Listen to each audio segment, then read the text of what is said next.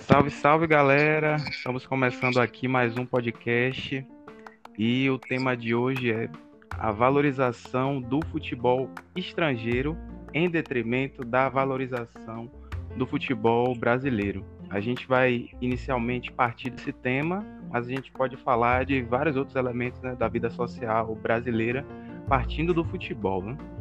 Primeiramente, vamos começar. Eu queria saber a opinião de Breno a respeito do que o que é que faz o futebol estrangeiro ser mais valorizado do que o futebol brasileiro. É, boa noite a todos.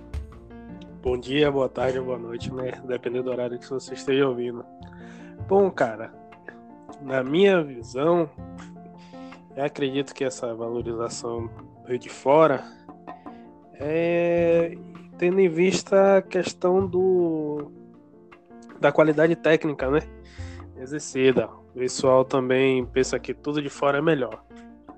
Então, os jogadores de fora são melhores, têm mais qualidade, os treinadores são os inovadores. Eles têm um tempo de como é que eu posso dizer? O tempo de espera de adaptação deles é bem maior do que o tempo de adaptação dos treinadores brasileiros. É... acho que é isso. A qualidade técnica de lá é mais apurada, né? O futebol é bem mais praticado, os gramados são melhores. Isso faz com que a gente pense que o futebol daqui está anos luz do futebol de fora, do futebol europeu. E até mesmo de alguns países sul-americanos, né? como a Argentina, até o próprio Uruguai.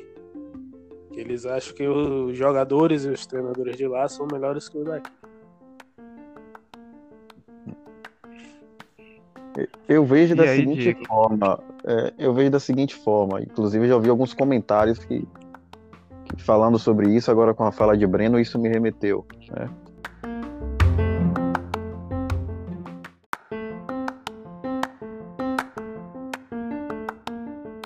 Primeiramente, dar boa noite aí, bom dia a, a quem está nos ouvindo, né? Me apresentando, meu nome é Diego Lima. E eu já ouvi um comentário interessante que fala o seguinte: o futebol fora, né, no ramo europeu, ele é muito mais investido. É, ele é uma ferramenta de investimento mesmo. Os clubes investem bastante, né? em várias coisas, né? não só em jogadores, mas como também em marketing. É, investe de fato como uma empresa, buscam parceiros aí financeiros para transformar aquele time numa potência. Eu acho que referente à qualidade dos jogadores, nós não estamos tão longe. Na verdade, o jogador brasileiro ele é muito valorizado fora. Né? Acho que a qualidade do nosso futebol, dos nossos jogadores, é excelente talvez essa visão empreendedora que seja diferente. Acho que aqui no Brasil a visão é um pouco diferente do ramo europeu, é mais ou menos o que eu vejo.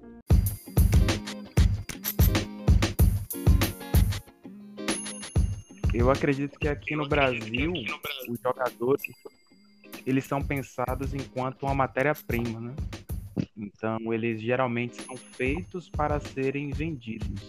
Vide o caso de vários jogadores, por exemplo, como Vinícius Júnior, Rodrigo, Neymar, até que Neymar ficou um certo tempo aqui no Santos, né? Fez história, ganhou Libertadores, né? Copa do Brasil. Tem muitos jogadores que nem chegam a ganhar esses prêmios, essas competições, e eles já vão para fora, como por exemplo o Vinícius Júnior. Eu vi o Vinícius Júnior no Flamengo jogar poucas vezes, ele ainda não tinha nem se mesmo enquanto titular. E aí ele chegou lá no Real Madrid e hoje, por exemplo, é uma das peças fundamentais do time. Então aqui tem uma mentalidade de exportar a matéria-prima, né? Para aí o jogador ser lapidado lá fora e aí virar uma, uma grande estrela. E tem a questão do dinheiro também. Eu penso que, né? Se a gente for pensar qual é o lugar do Brasil né, na economia mundial, e o, o futebol não tá, não tá por fora disso aí. Na Europa continua sendo é, a grande potência, né? o continente que é a grande potência. Por isso tem condições de comprar jogadores de todas as partes do mundo. A gente pensa, por exemplo, no Liverpool. Velho, o time do Liverpool tem jogadores de várias nacionalidades, de vários países africanos, é, europeus, sei lá, jogador escocês, jogador magrebino, né? É, tem o Van Dijk, sei lá, tem várias, sabe? Então, o poder aquisitivo dos times europeus fazem com que eles possam buscar os jogadores em várias partes do mundo.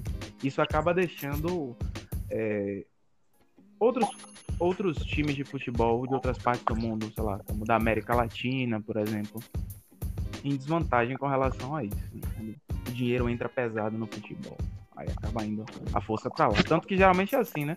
A, a, apesar dos jogadores saírem, quando junta tudo na seleção brasileira, o Brasil fica muito forte. Hoje isso caiu um pouco, né? Porque o futebol, entre aspas, aí, né?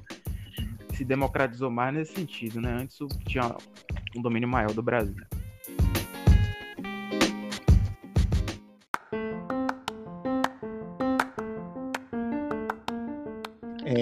Então, né, dando continuidade aí um pouco do que o Guilherme trouxe, eu fico sempre pensando em uma perspectiva mais ampla, assim, no sentido de, de colonialidade, sabe? Tipo, para existir times é, ricos, milionários, né, precisa existir times pobres. E o reflexo disso é justamente que é, os, os, times mais pobres estão centrados né, na África, que em sua maior parte dos países tem ainda esse, esse traço de colonial, né? Ou esse peso. Aqui no Brasil também. E os times mais ricos são os times europeus, obviamente, né? E pensando em uma perspectiva mais global, em que o, o capital, né? O capitalismo em si, ele gira em torno de, daqueles, mais, daqueles países dominantes. É assim, dessa forma que justifica é desta forma que se justifica o porquê né, do nosso país não ser o do porquê dos nossos times de futebol não ser tão valorizado. E aí a gente traz também para um contexto daqui de dentro do Brasil, né? Times do Nordeste, do Norte não ser tão valorizado quanto os times do Sul e Sudeste né? Por que será, né? Porque para que os times do Sul e Sudeste sejam valorizados, é preciso ter times, né, que sejam pobres, que não sejam, não tenham poder aquisitivo assim de financeiro, né, de investimento é, para conseguir se sustentar. É nessa linha de pensamento assim que, que eu enxergo o do porquê do Brasil não ter um futebol tão valorizado hoje. Tem algo interessante do que Guilherme falou, e aí, Cecília, eu acho que você pode até. Né, o ou o Breno, acho que conseguem complementar interessante também. É, tem uma coisa, a gente, fala a gente brasileiro, né? Temos um pouco de, de perspectiva de sucesso quando a gente sai daqui. E pensando no jogador como um profissional, jogador de futebol como um profissional, que tem família, que vai ter responsabilidades, né? Muitas vezes o futebol é o ponto de esperança de uma família. Pega aquele cara que é talentoso, investe nele para que ele dê frutos. Então, pensando nisso, ele acaba criando essa responsabilidade de que para ele ter sucesso, ele precisa sair e jogar no time europeu, né? Ou até é, é, é, turco ou da, da China, que são países que pagam muito bem. Mas o europeu porque está mais nos holofotes. Então, lá não existe isso. Um, jogador que se faz no time europeu, ele não tem essa imagem de querer sair da Europa para jogar em outro lugar. Ele meio que já está no foco. Então ele dá o melhor dele para ali, né? Enquanto tem muitos jogadores que pensam em dar o melhor aqui para ir para fora, né? É, a respeito disso, agora a gente está tá até variando um pouco mais, as especialidades de jogadores, mas teve uma época que jogador bom é aquele que fazia gol. Então os caras queriam fazer gol à torta e à direita para poder chamar a atenção e talvez conseguir uma oportunidade fora. Né? Hoje a gente já tem, é, tem, como o Guilherme citou, o Van Dijk, que é um dos maiores zagueiros né, da atualidade. Então, assim, isso é interessante, que a criança já nasce com o sonho de ser jogador e quando ele finalmente consegue realizar o sonho de entrar num clube, o pensamento dele desde aquele momento ali na, na adolescência, no time juniores, já é sair, já ir para fora, né? Isso talvez também ajude a valorizar ainda mais o futebol externo, né? Como é que vocês enxergam que o fato de alguns treinadores de fora evitarem de contratar jogadores brasileiros por conta do, do extracampo, por conta da, do gerenciamento de carreira, né? Que, querendo ou não, muitos, joga, muitos jogadores fizeram uma escolha, né? Ou investe em educação, infelizmente, nosso país é assim, né? Ou investe em educação ou investe no futebol para ter um retorno. Poder, sei lá, dar uma melhor condição à sua família, ter uma melhor condição, né? E fato que gera um certo desequilíbrio e não tendo um gerenciamento, digamos que correto de sua carreira, né? Porque hoje o jogador de futebol ele é um atleta. Ele não é só um jogador de bola, ele é um atleta, ele tem que cuidar de sua saúde, tem que cuidar do seu corpo, seu físico. Então, existem coisas que antigamente cabiam no futebol, como o cara sair um dia antes para beber, para farra, e hoje não cabe mais, porque ele precisa cuidar do seu corpo. O que é que vocês acham sobre isso? Geralmente, eh, jogadores brasileiros são vistos como indisciplinados lá fora, né? Se eu não me engano, alguns brasileiros. Não lembro se isso chegou a acontecer com o Neymar, né? Ao chegarem em grandes clubes, como o caso do Barcelona, existia preocupação com o corte de cabelo dele, né? É, há um, um grande estigma a vida pessoal dos a vida íntima desses, desses atletas vindos do Brasil ou até atletas latinos de uma forma geral que vi, vem a interferir é, na, na, no seu desempenho profissional e que isso venha a influenciar, por exemplo, os torcedores ou até as crianças, né, fazer, no caso, é, o corte de cabelo, né? Então, se eu não me engano, teve um jogador que falou que definiria os jogadores brasileiros em dois tipos. Ou os jogadores brasileiros são aqueles pregadores, jogadores que pregam o tempo todo e que vivem com a Bíblia debaixo do braço, aí seria, sei lá, é, Davi Luiz, Kaká, ou eles seriam jogadores barqueiros que bebem o tempo todo. E aí, como Ronaldinho Gaúcho, Deco. Então tem esse, esse estigma que já pesa com relação ao, ao futebol brasileiro, né? Tem jogadores que dizem que esses jogadores mais novos, é, ao menor sinal de oportunidade, muitos deles perdem um pouco da, do, do, do fio da meada, né? E aí já acham que são estrelas apesar de que também existiu um, um, um, aumento do comprometimento de muitos atletas, né, que como o Breno falou, são vistos mais como atletas hoje do que como estrelas, né? Então tem esses, esses dois elementos. Acredito que o futebol que o futebol brasileiro e que os jogadores brasileiros ainda carregam esse estigma de serem vistos como indisciplinados, né? E a gente acaba se pensando mais de uma forma individual, né? é, o atleta brasileiro ou o grande jogador. Perdemos talvez essa dimensão mais do coletivo ou dos grandes times, né? Quando a gente pensa grandes times em esfera mundial, a gente pensa, a gente pensa Barcelona, Real Madrid, Liverpool. Talvez a sessão ainda hoje seja Boca, o Boca Juniors aqui na, na América Latina, porque a camisa é muito pesada até internacionalmente. Mas eu acho que é mais uma, uma exceção.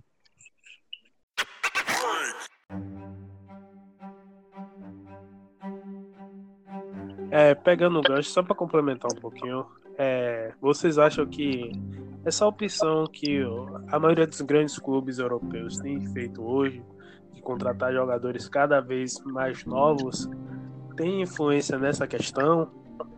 Porque com o atleta cada vez mais novo, você tem como moldar o caráter, o, a maneira de pensar, né?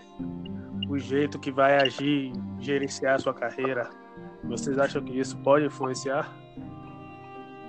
Eu acredito que sim. Isso influencia bastante no pensamento né, de fora para dentro do Brasil. Como o Guilherme tinha citado no início, é, o brasileiro ele é visto como matéria-prima. Né? E em alguns momentos, uma matéria-prima até barata, uma mão de obra barata. Né? Se você pega ali um cara novo que ainda não estourou aqui no Brasil, mas que é promissor, você leva ele por um valor para o europeu bem barato. Você consegue trabalhar o talento dele, que ele já tem, dentro de campo, e o extra-campo também. Já vai começar a moldar ele de uma maneira mais, é, mais adequada ao clube, mais adequada aos gerentes do clube, ao próprio treinador. Né? E isso traz, de fato, vai trazer um pouco mais de conforto para o treinador de trabalhar com aquele jogador. Embora a gente sabe que isso não é, assim, não é uma regra, né? Existe esse pensamento, eu acredito também por conta dessa questão do coletivo, o futebol coletivo está sendo mais valorizado, tem, tem mudado, né? Assim, a gente tem algumas peças individuais que são indiscutíveis, que fazem diferença. É, pode citar Cristiano Ronaldo, pode citar o Messi, fazem diferença, mas a gente também tem grandes exemplos de times que se superaram e que jogam um ótimo futebol sendo coletivo, né? não com uma peça de destaque. Então, assim, por mais que exista essa preocupação e esse, entre aspas, até um preconceito na, na forma de ver, tem muitos jogadores que, por mais que tenham um extracampo é, inadequado do ponto de vista europeu, quando chegam dentro do campo fazem diferença. Sabe jogar em grupo. Né? O próprio Neymar mesmo, quando saiu do Santos, existia essa crítica, né? Que ele não conseguiria se adequar ao, ao estilo do Barcelona jogar, porque aqui ele era um cara muito fominha, e em pouco tempo ele conseguiu se adequar, conseguiu se organizar e jogou muito bem coletivo. Né? Então, eu acho que influencia né, essa forma de pegar o jogador mais novo. Porém, acredito também que se o, o, o treinador ou o time for ousado e investir no jogador, ele não vai se arrepender. Né? O jogador brasileiro tem um, um diferencial incrível. É, eu concordo com o que Diego trouxe, né? Entendendo dessa de todo esse contexto dessa situação que muitas vezes os, os clubes europeus eles eles pegam esses jogadores brasileiros, né, para tentar lapidar não só no seu pensamento, na sua educação, no seu aspecto físico, acho que em muitos outros quesitos a mais também, né? Mas eu também penso na possibilidade de ele estar considerando isso também como uma aposta, né? Nem sempre esses jogadores mais novos que eles levam, embora esteja um custo relativamente alto pensando a nível Brasil, né? Mas para ele, além disso ser um custo baixo, é o que dá para ser feito também, né? Em, nesse sentido. Eu aposto nesse jogador para ver o que é que ele, ele pode trazer de benefício para cá, para o nosso clube, né? Na medida que não dá muito certo, aí eles podem comercializar da forma que eles acham mais interessante, entre times mesmo do, do próprio país de, ou de outros países, ou até devolvendo para o país de origem, né? No caso do, do Brasil. A gente vê isso muito acontecendo com, com times como Bahia e Vitória, que muitas vezes vem jogador cedo e volta outra repatria, porque né, é, acaba sendo experiências que não dão muito certo lá fora. Mas enfim. É, um movimento bem interessante que eu tenho reparado é um movimento que o Bahia vem fazendo aqui no Nordeste, tem se tornado inclusive uma das referências a nível nacional e quem sabe até internacional, né? Com relação a discutir pautas dentro do clube que são importantes, né? Socialmente. Tem muitas questões de representatividade, questões como, por exemplo, de combate ao racismo, combate à homofobia. E aí eu queria saber a opinião de vocês. E aí, para vocês, futebol e política devem andar juntos, devem andar lado a lado? Cara, eu vejo como uma questão bem conflituosa com relação à quebra de paradigmas, com relação a torcedores. Né, que parte da, da torcida é a favor, parte da torcida julga contra, diz que futebol não é ambiente para ser político, né? Eu acho que futebol e política tem tudo a ver. Porque o clube tem que entender que ele já deixou de ser somente um, um entretenimento voltado a futebol, acabou o futebol, acabou a, a participação do clube. Não é assim. Ele é uma é um, o clube é um formador de opinião. trazendo o clube como se fosse uma pessoa física, né? Ele é um formador de opinião. Então, se você tem a oportunidade de trazer informações que desmistifique, que expanda a mente do seu torcedor, é super válido e eu creio que é necessário que isso ocorra. O Bahia tem dado um exemplo brilhante e que infelizmente na cabeça retrógrada de alguns torcedores, às vezes eles usam isso para jogar contra o próprio clube, né? Tem torcedores do próprio Bahia que usam isso, ah, vai fazer, como é que eles dizem na rede social, lacração, é, militar. Isso que é, não cabe mais isso no futebol. O Bahia tá totalmente certo e eu queria que mais clubes se espelhassem no Bahia. Eu queria que meu time, o Vitória, fizesse isso, porque o Vitória, por exemplo, é um time que tá numa favela, tá melhorou bastante a, a a região ali de Candabrava, ele tem um papel social importante para aquela região. E por que não expandir mais? Se tornar um clube com pautas sociais, com pautas importantes, né? Eu penso que tem tudo a ver e que mais clubes deveriam fazer essa campanha. Ações afirmativas, né? Pensando no compromisso social que os clubes de futebol têm que ter hoje, né? Eu concordo que, de fato tem que haver esse engajamento também por parte dos times, né? No, no, geral. Hoje a gente vê muito do Bahia, só que muitas vezes a gente entende isso numa, como uma linha bastante tênue, né? Entre se há uma real necessidade de promover esse toda essa essa essa campanha, né?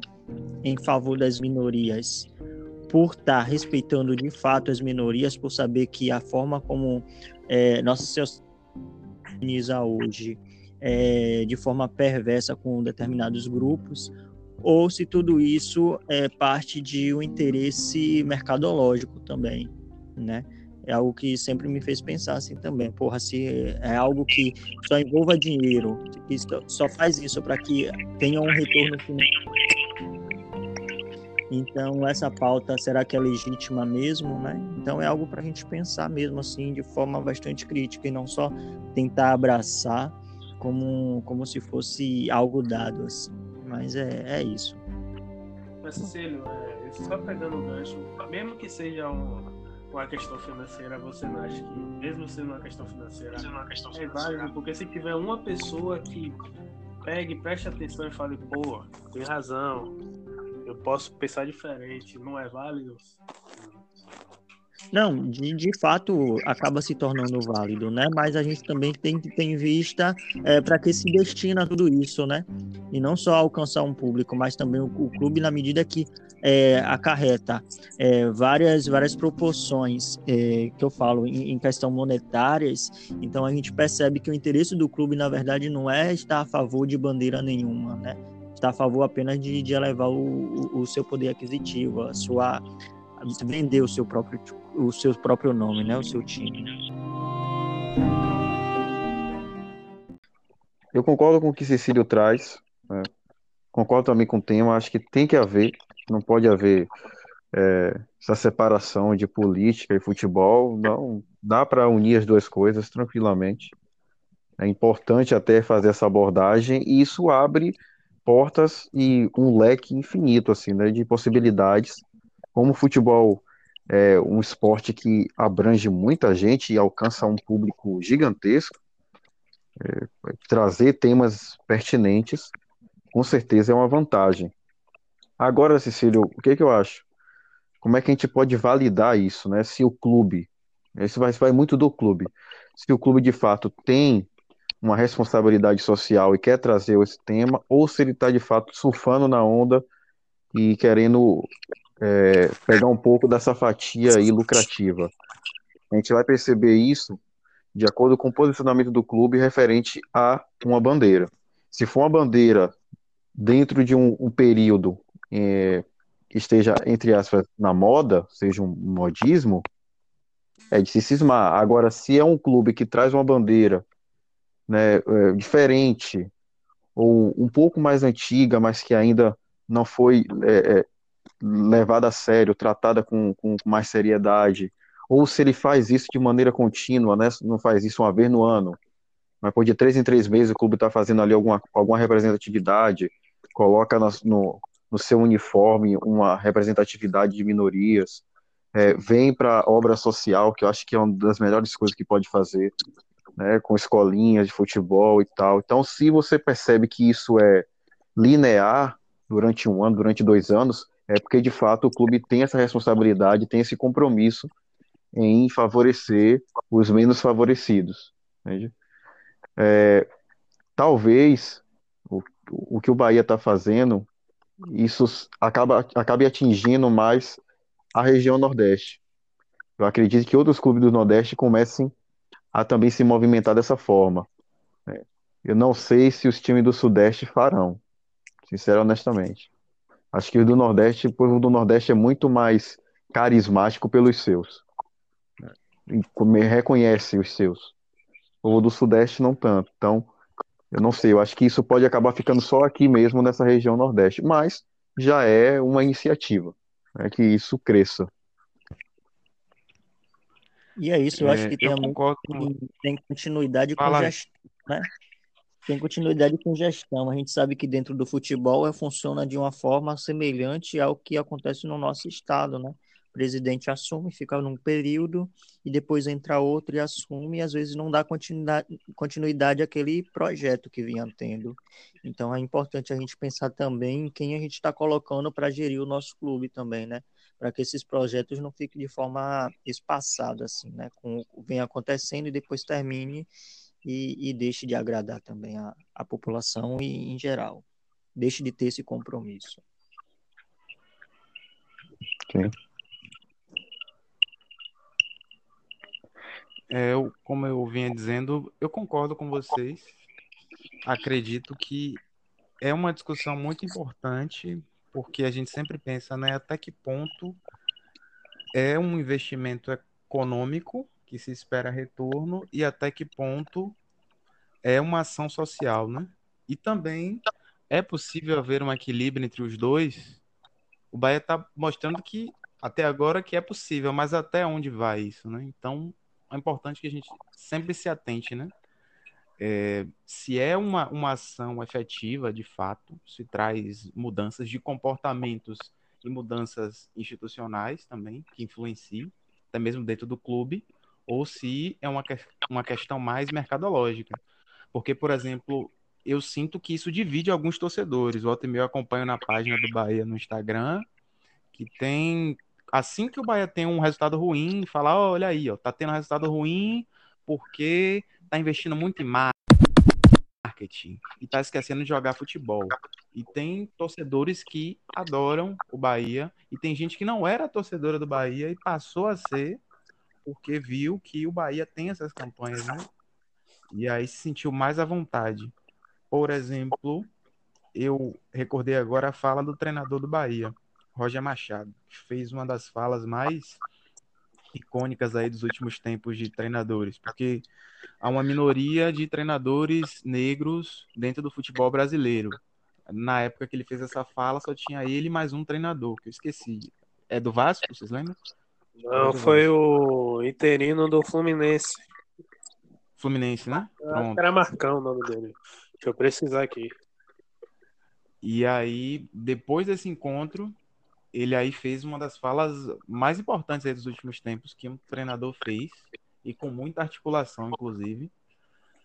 Uhum. E aí ele disse que se sentiu à vontade de fazer essa fala estando no Bahia. Sentiu o momento, sentiu que teria um apoio ali, um mínimo apoio ali da, da diretoria e do time. E aí ele que já havia treinado grandes clubes como Palmeiras, escolheu nesse momento, estando no Bahia, fazer esse discurso, né? Então, de qualquer forma, eu acho que, que, esse movimento que o Bahia fez é muito importante. E foi um, um pontapé inicial, algo de vanguarda aí nesse início. Então achei bem, bem interessante. E pegando esse gancho, é, vem aquele questionamento, né? Por que o, o treinador estrangeiro tem tanto tanta moral e o treinador negro não tem tanto espaço porque são dois pesos e duas medidas, né? porque o cara aqui, o treinador estrangeiro ainda é usado, né? Como o nosso tema principal é, é sobre essa valorização do estrangeiro no mercado brasileiro. Acho que sim. O treinador estrangeiro tem que ter seu, seu tempo de adaptação, tem tem que ter seu respaldo, tem, mas porque o treinador negro também não pode ter seu respaldo? Né? Porque ele, na primeira duas derrotas, já começa a abalar o cargo. O pessoal já fica falando, hum, tá na hora de trocar. Aquele imediatismo, né? Que não está suscetível a erro. O time não pode perder.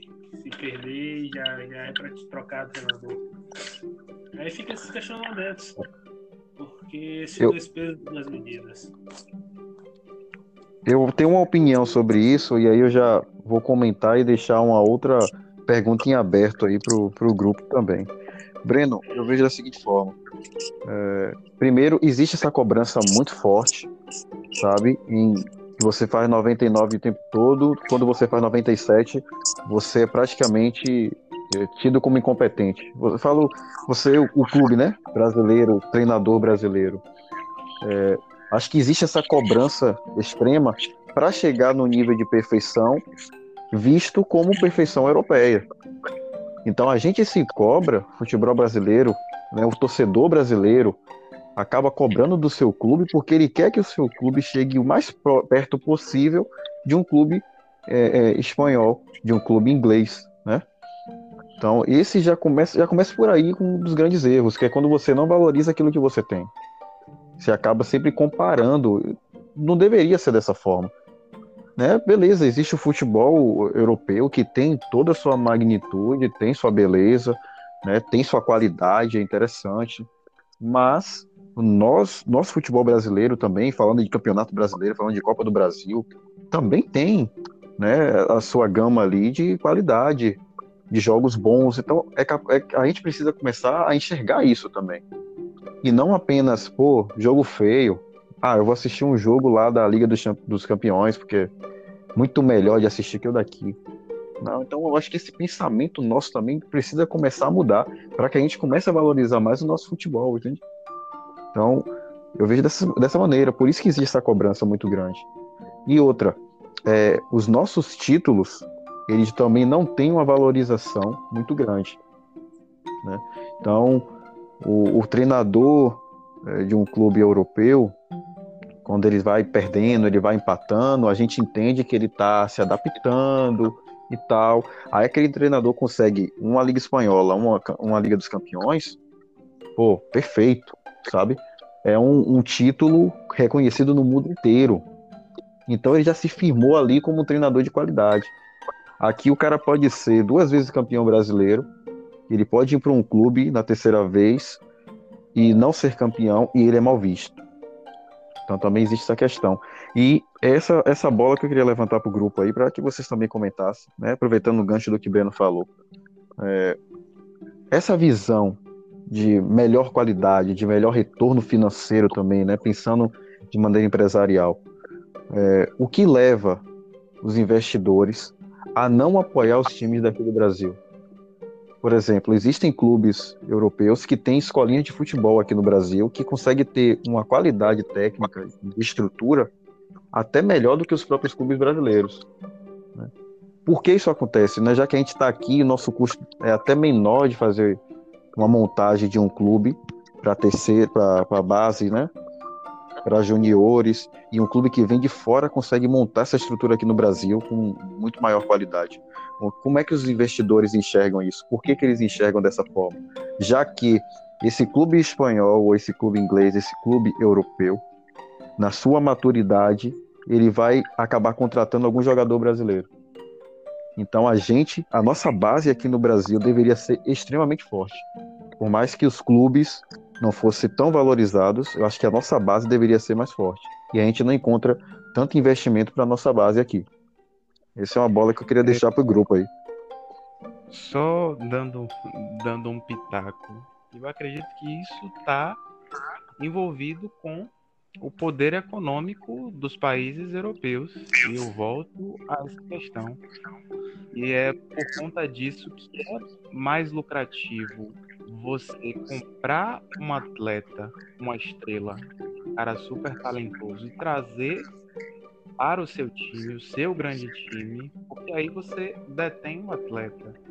Você pode vender camisa, você pode vender chuteira, você pode ganhar dinheiro com os ingressos caríssimos, você pode ser visto como grande, né? Você é o detentor dos meios de produção, você é o detentor da fábrica, pode comprar, você vai lá e compra. Então, eles detêm como se fosse de fato um império. E tem muitos, né? A gente vê o exemplo, por exemplo, dos shakes, os chamados shakes. O chega lá, compra Manchester City. Dizem agora que o novo grande clube vai ser o Newcastle, que o Newcastle vai ter muito mais dinheiro do que, por exemplo, o Shake do Manchester City tem, e que pode surgir aí como grande. Ou o PSG. E essa é até uma outra questão, né? Quem sabe para um outro podcast, né? Será que basta ter dinheiro para um time se tornar grande? É só ter dinheiro que faz isso? O PSG é grande? O City é grande? E aí essa essa é uma questão, mas eu acredito que a mentalidade dos países europeus que usufruem até hoje, né, do período de escravização, né, colhem os frutos do período de escravização daqui, parte do, do continente, né, e da, da Latinoamérica aqui. Então eles colhem esses frutos e por isso detêm maior poder econômico e se perpetuou e por conta disso isso se reflete também no futebol, sabe?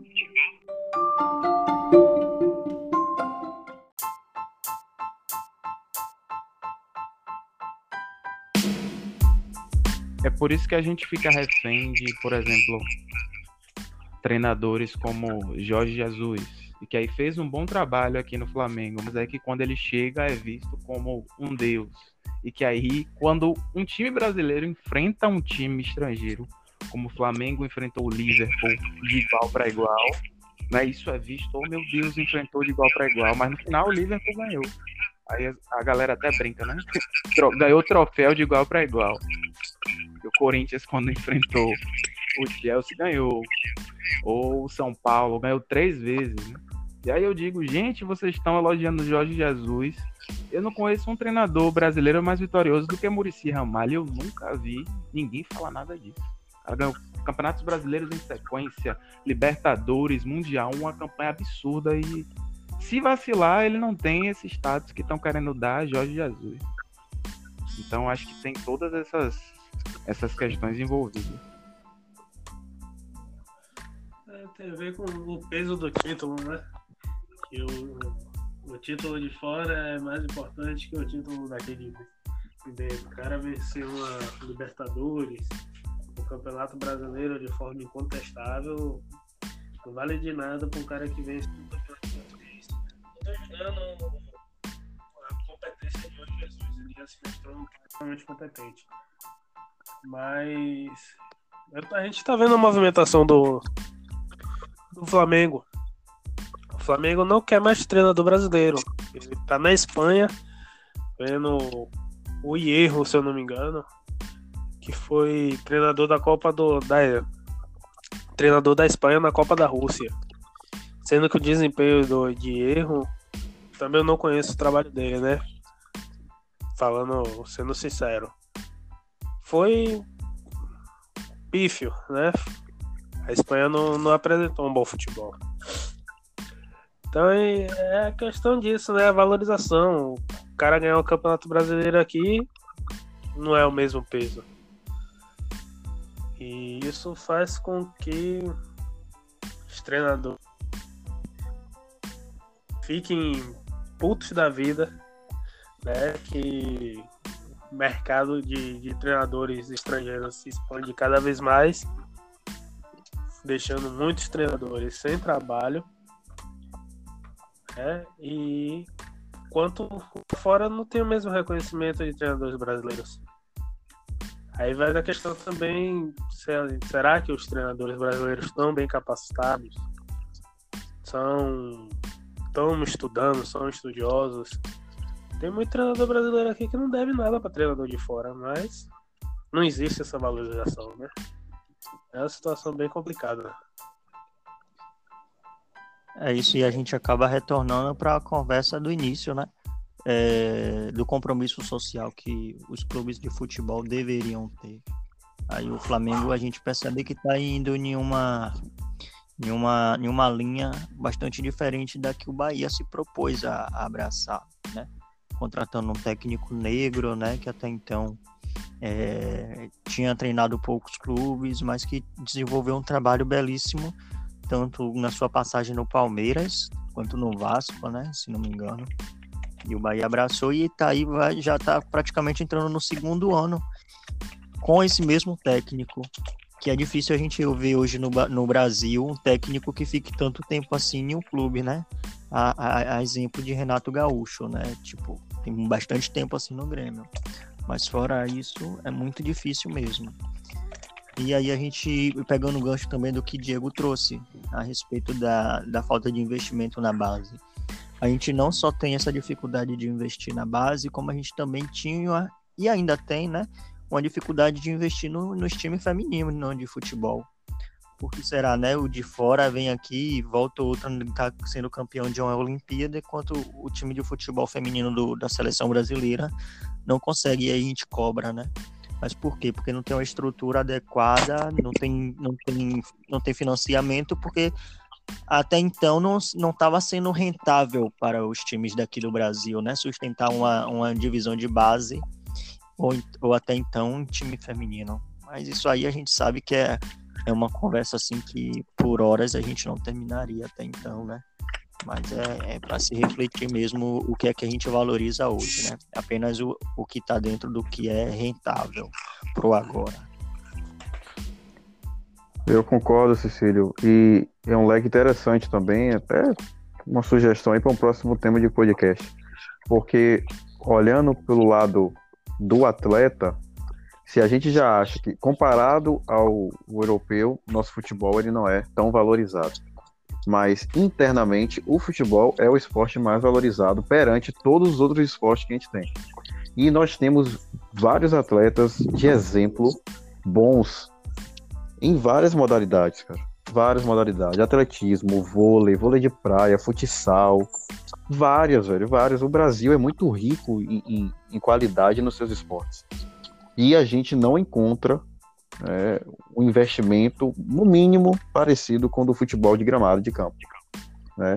Já, já houve é, algumas matérias até de televisão, pós-Olimpíadas, né, competidores das Olimpíadas, treinando em, em lugares, assim, de dar vergonha, né? Bem amadores mesmo, com equipamentos bem surrados, porque não tinham que investir, né? Isso é de fato bem complexo. E o futebol feminino está incluso aí, né? A galera fala fala muito do, dos jogadores, fala de Neymar, fala de Ronaldo, fala de Ronaldinho. Há pouco tempo aí começaram a falar um pouco melhor de Marta, que merece também todo o respeito, mas quando a gente entra no futebol feminino, a gente tem Cristiane, a gente tem Formiga, que são exemplos aí de atletas inacreditáveis e que deveria existir um prêmio Puskas para essa galera aí, para o gol mais bonito, deveria existir é, um, uma, uma matéria exclusiva em, em canais televisivos falando dessas atletas e a gente não tem nem isso que seria o mínimo, né?